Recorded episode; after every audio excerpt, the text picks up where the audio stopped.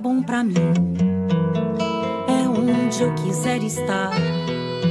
A estrela ainda brilha, ela é quem vai me guiar. Ser guerreira é minha sina, batalhando pra vencer. Tenho voz pra ser ouvida, tenho sonhos pra viver. Não vão mais conseguir me anular, me calar. Ninguém vai me impedir de cantar e lutar. Seja em casa, no campo, na rua ou na praça. Chega de mordaça, agora eu vou falar. Porque eu sou mulher pra fazer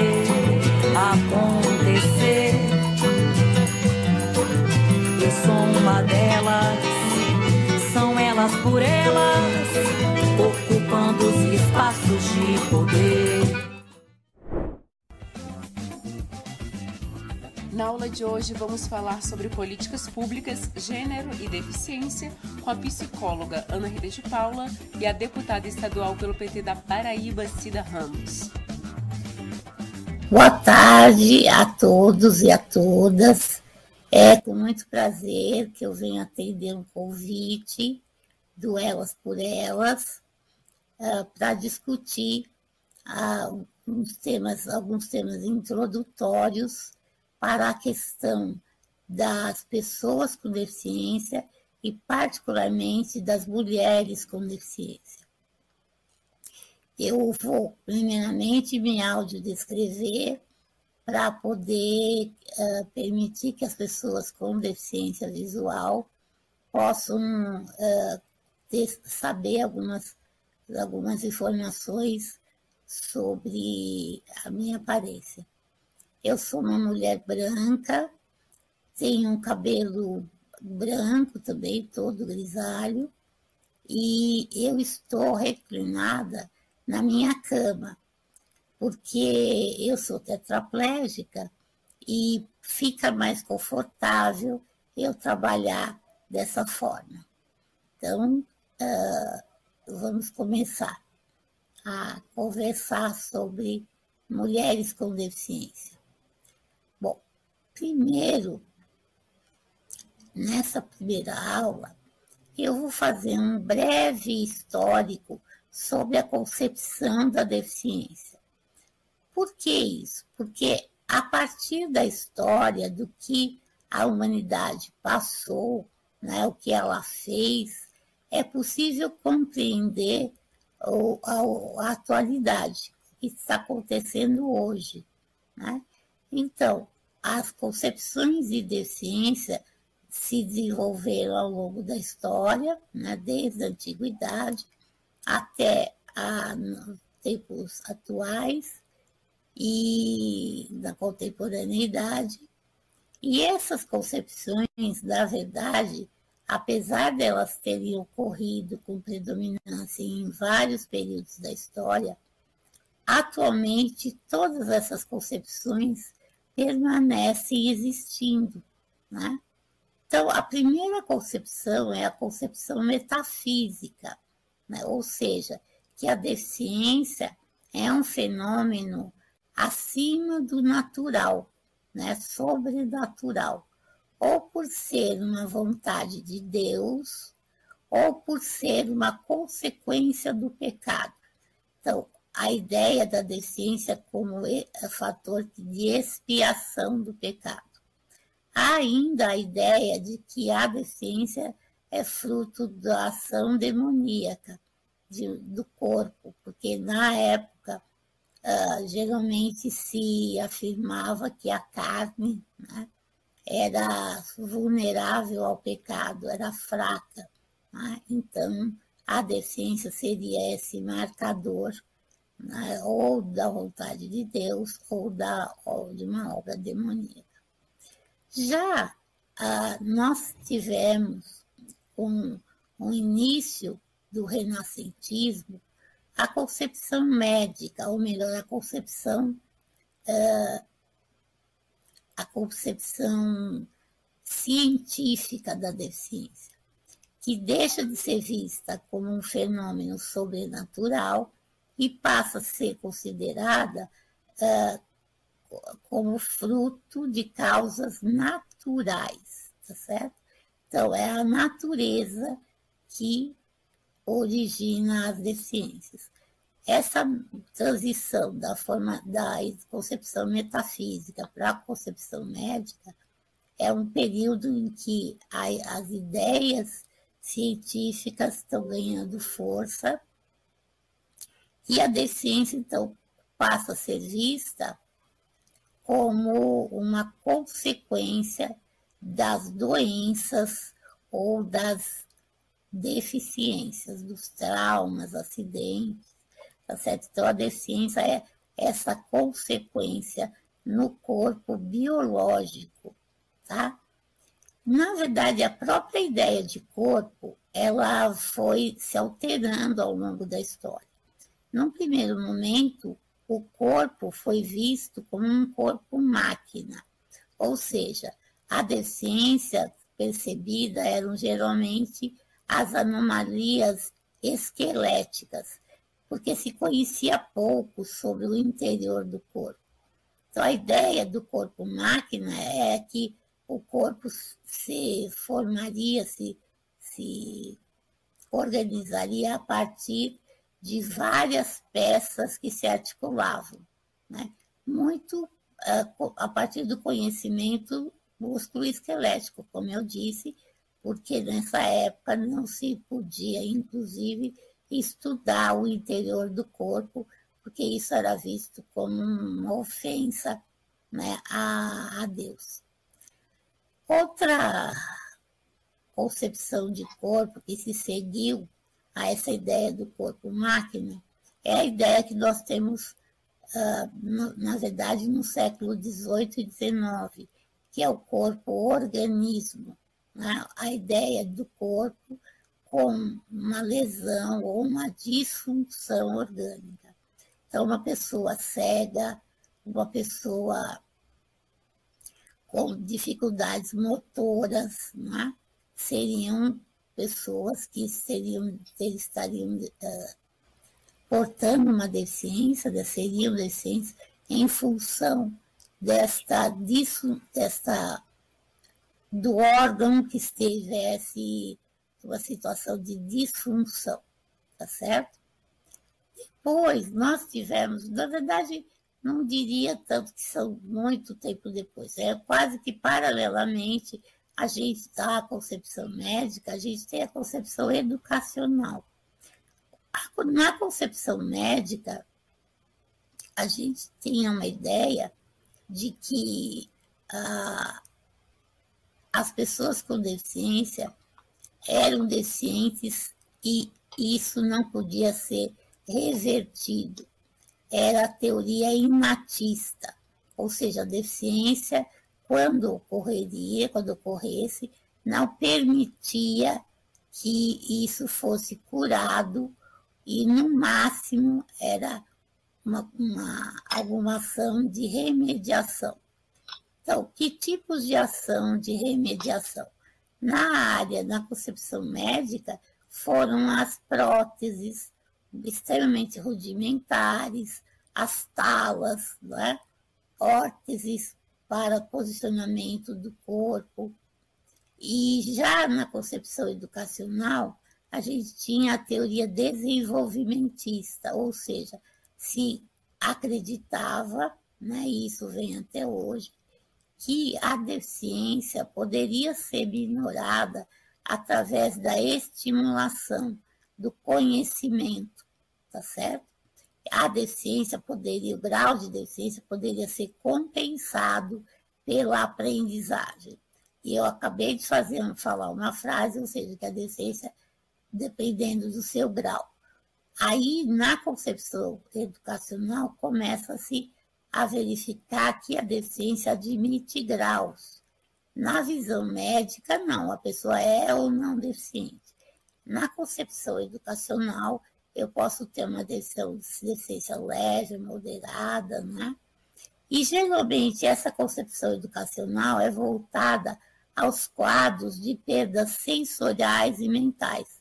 Então, as pessoas com deficiência intelectual, que é assim que a gente chama hoje, o que se denominava antigamente de deficiência mental, e também as pessoas que tenham perdas sensoriais, ou visão ou audição, né? desde perdas leves até perdas severas. E qual seria a concepção atual? Né? Na concepção atual, há uma tentativa de unificação da concepção médica, educacional e da concepção social. Por que, que a deficiência seria um fenômeno social? Porque, na verdade, a deficiência desse, dessa concepção ecológica, e por que ecológica? Porque ela é compreendida como um fenômeno que ocorre na relação do homem com o meio ambiente, com o contexto de vida. É?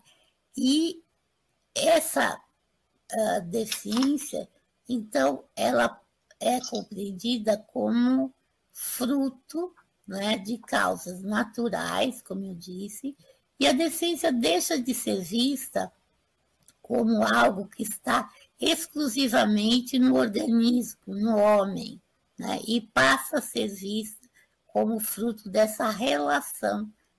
E por isso é, ela é chamada de ecológica, né, ou seja, da relação do homem com o meio. Né? Então, a deficiência ela é social porque ela é fruto de fatores sociais e também porque ela interfere nas relações sociais através do preconceito, do conhecimento errôneo né, sobre a deficiência. Então, essa concepção ecológica é um passo importante na, no, no progresso da visão sobre o que seria uma deficiência, quem seria uma, quem seria uma pessoa com deficiência. Depois a gente tem uma concepção política que vai afirmar que além da relação do homem com o meio ambiente, há uma relação com o contexto histórico e político. Então a deficiência deixa de ser uma simples, um simples fenômeno individual ou de pequenos grupos e passa a ser vista como algo, como uma condição social. O que é uma condição social? Eu costumo comparar a condição da pessoa com deficiência com a condição feminina, né? A condição feminina não diz respeito somente aos órgãos genitais, por exemplo, de uma mulher, né, que determinaria o seu gênero. Na verdade, a concepção de mulher vai muito além disso. Né? Então, ao mesmo tempo que ela é fruto de determinantes sociais, ela também tem forte conotação política, porque é a sociedade que vai criar um imaginário sobre quem seriam as pessoas com deficiência. E geralmente, como as mulheres, as pessoas com deficiência são vistas como frágeis, como carentes, tá certo? Então, essa, essa concepção política denota o quanto a deficiência é carregada de preconceitos, determinando uma visão uh, política dessa condição do homem. E para que as mulheres com deficiência vivam com igualdade e dignidade, são necessárias políticas públicas efetivas. Eu sou Cida Ramos, mãe, professora, deputada estadual, pessoa com deficiência. Nossa conversa hoje vai ser sobre políticas públicas e pessoas com deficiência eu vou trazer aqui o conceito de políticas públicas adotado por duas autoras na área do serviço social, Bering e Boschetti, que definem as políticas é, sociais como a formulação de padrões de proteção social, são desdobramentos e até mesmo respostas e formas de enfrentamento, em geral setorializadas e fragmentadas, das expressões multifacetadas da questão social no capitalismo, cujo fundamento se concentra nas relações de exploração do capital sobre o trabalho. Nós hoje vamos discutir políticas públicas a partir desse conceito e pessoas e com deficiência. De acordo com dados divulgados pelo IBGE, é, Instituto Brasileiro de Geografia e Estatística, pelo menos 45 milhões de brasileiros têm algum tipo de deficiência. Isso no Brasil, isso representa 24% da nossa população. Não somos tão invisíveis assim, não é mesmo? Na Paraíba, somos 1 milhão e 45 mil pessoas, numa população de 3 milhões e meio de pessoas.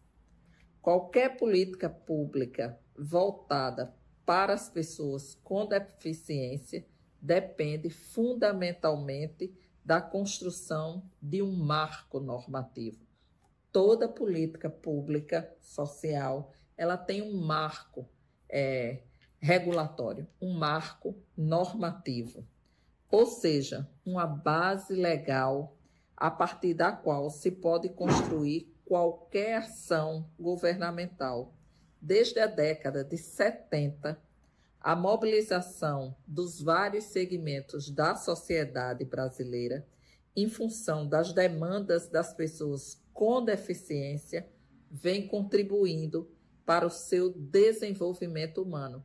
Então, toda política pública ela é fruto da organização, da mobilização e das demandas de determinados segmentos. Não existe política pública que não fosse antes reivindicada, demandada, onde houve mobilização e luta, seja ela para o segmento das pessoas com deficiência, para os indígenas, para os quilombolas, para você que quer o direito a acessar a política de habitação, enfim, o que eu quero dizer que qualquer política pública ela é fruto da contradição entre a mobilização das pessoas e a necessidade e a urgência do executivo, do poder público, de responder a essas demandas.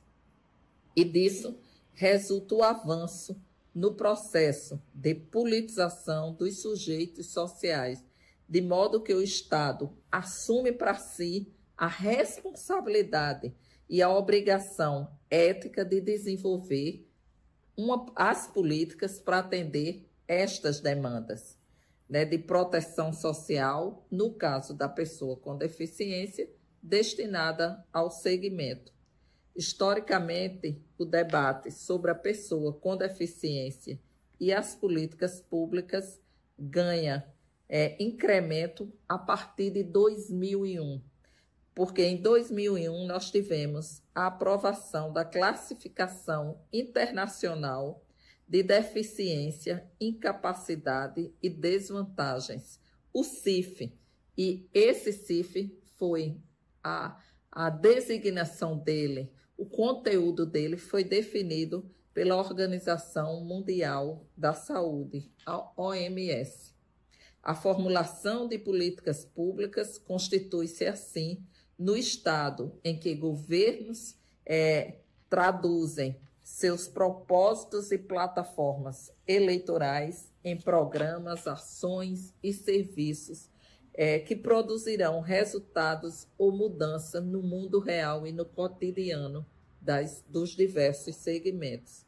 Inicialmente, é preciso ter clareza da relação e da, e da entre a inexistência de serviços, ações e programas e a estruturação das organizações sociais que nascem do conflito econômico, político e social, exigindo do governo que faça uma intervenção que destine recursos para amainar esse conflito. Então, as políticas públicas são fruto dessa contradição, da ausência do poder público e da mobilização e da demanda dos segmentos que dela necessita. Desse processo deriva, né, como nós vamos ver, a ação do Estado é, brasileiro. Eu posso dizer que, por esta definição e reconhecimento dos direitos sociais, eles acontecem somente quando há participação social e mobilização, o conjunto das ações públicas, governamentais ou não, destinadas à satisfação de necessidades coletivas, ela advém desse processo de organização dos diversos segmentos.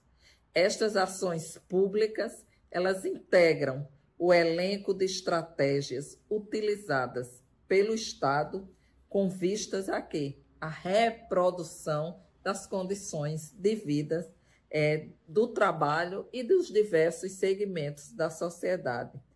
De forma mais ampla, nós podemos dizer que no Brasil, em se tratando de pessoas com deficiência, nós temos um marco, que é o marco de 2 de setembro de 2007 o governo federal trouxe o programa de direitos de cidadania às pessoas com deficiência, com vastas medidas para que este grupo da população tivesse acesso a recursos e tivesse visibilidade nas suas demandas e nas suas necessidades. Cabe aqui ressaltar que em 2010 o governo federal define por lei o termo correto para tratar as pessoas com algum tipo de deficiência, pois foi através da portaria 2344 que se utilizou o termo correto, o tratamento das ditas anteriormente ditas pessoas com necessidades, é, é, é pessoas passaram a ser pessoas com, ditas com necessidades especiais. Por leis, elas devem ser tratadas como pessoas com deficiência e não com necessidades especiais, nem portador de deficiência, porque a pessoa com deficiência ela não porta nada.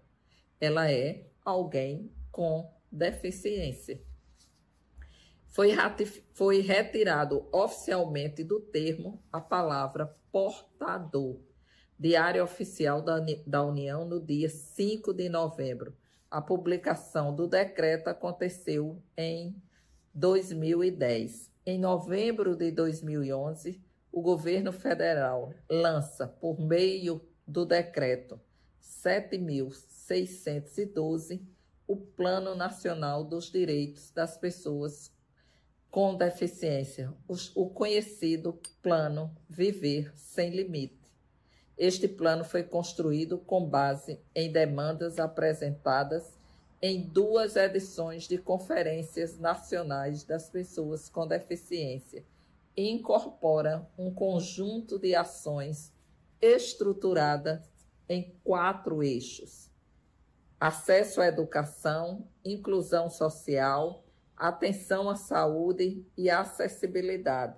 Dessa, desse plano, desses eixos que são interdependentes e articulados ao mesmo tempo, foi construída uma rede de serviços e políticas públicas na expectativa de garantir acesso a bens, serviços e programas para as pessoas com deficiência considerando suas múltiplas necessidades e as redes de serviços existentes. O plano Viver Sem Limite foi estruturado através de um conjunto de 22 ações e políticas públicas. A proposta do governo era buscar articulação entre as ações, construindo uma rede de serviços e políticas públicas em atenção às pessoas com deficiência. No campo das políticas públicas, território é um espaço de ação humana que transforma e é transformado pelo tecido social que este habita. Quando a gente fala em território, a gente está falando do indivíduo concreto que mora no município X, em tal localidade. Cabe neste contexto ao gestor de políticas públicas a compreensão de entender o seu território, de entender os espaços vazios de ações que precisam ser realizadas como um espaço de intervenção e de planejamento para implementação e avaliação das políticas públicas. Então, é no município, é no território concreto que a vida das pessoas acontece é o estudo desse território, quais são os vazios é, é, de políticas públicas que o gestor precisa analisar, entender, conhecer para poder planejar as políticas públicas. No plano Viver Sem Limite, este conceito foi amplamente aplicado nas ações da área de saúde. A partir da execução das ações desta área, o Ministério da Saúde identificou a necessidade de otimização e priorização das suas ações territorialmente, convocando os pontos de atenção das redes de saúde a atuarem de forma integrada e articulada. Deste processo resultou a publicação da portaria do Ministério da Saúde de número 793, que institui a rede de cuidados às pessoas com deficiência no âmbito do Sistema Único de Saúde. Estabelece a necessidade da regionalização dos serviços como critério para a definição e instalação de seus equipamentos, serviços que são postos à disposição da pessoa com deficiência para reabilitação, para exames, para laudos, além dos equipamentos e das particularidades territoriais de cada estado, de seus municípios, partícipes e da sua rede de serviço existente, resultando em um amplo acordo de cooperação local. Para se avaliar se o plano Viver Sem Limite é necessário, para avaliarmos o plano Viver Sem Limite, é necessário compreendermos este movimento social que se originou e vem se organizando ao longo das décadas, bem como ocupa os espaços de gestão e construção política. É a partir do Viver Sem Limite que o Brasil, os estados, e os municípios se dão conta que as crianças com deficiência, elas não frequentam as escolas, primeiro porque não tem quem as leve até as escolas. Elas precisavam do transporte, do ônibus, mas não de qualquer ônibus, o ônibus escolar adaptado, com elevadores, com plataformas que pudessem acessar as cadeiras e atender rodas e atendesse às necessidades das crianças com algum tipo de deficiência. Então, é, esses são alguns é, dos avanços de forma das pessoas com deficiência se mobilizarem, se articularem. Né? No plano Viver Sem Limite, a participação social acontece na mesma lógica do modelo adotado pela maioria das políticas públicas, isto é, através da garantia da descentralização e do controle social das políticas sociais, conforme o que determina o artigo 7 do decreto, que caberá ao grupo gestor de articulação e monitoramento apresentações periódicas dos resultados do Conselho Nacional de Direitos das Pessoas com Deficiência. Eu quero, para concluir, dizer que muito se avançou, mas ainda a execução dessas políticas, ela precisa é, retirar entraves para sua efetivação. E a efetivação, os entraves encontram-se, sobretudo, na questão orçamentária. A participação, a mobilização das pessoas com deficiência é fundamental para que as políticas públicas elas possam ocorrer e se efetivarem. Um abraço para vocês. Na aula de hoje, a psicóloga Ana Rita de Paula e a deputada estadual pelo PT da Paraíba, Cida Ramos, falaram sobre as políticas públicas com o viés de gênero e deficiência. Anote na sua agenda e compartilhe as aulas do TV Elas por Elas Formação com as suas companheiras. Não perca a aula de amanhã. O TV Elas por Elas é de segunda a sexta-feira, sempre às 4 horas da tarde, aqui na TV PT. Reveja esta e outras aulas na playlist TV Elas por Elas Formação, no canal da TV PT no YouTube ou em formato de podcast no Spotify.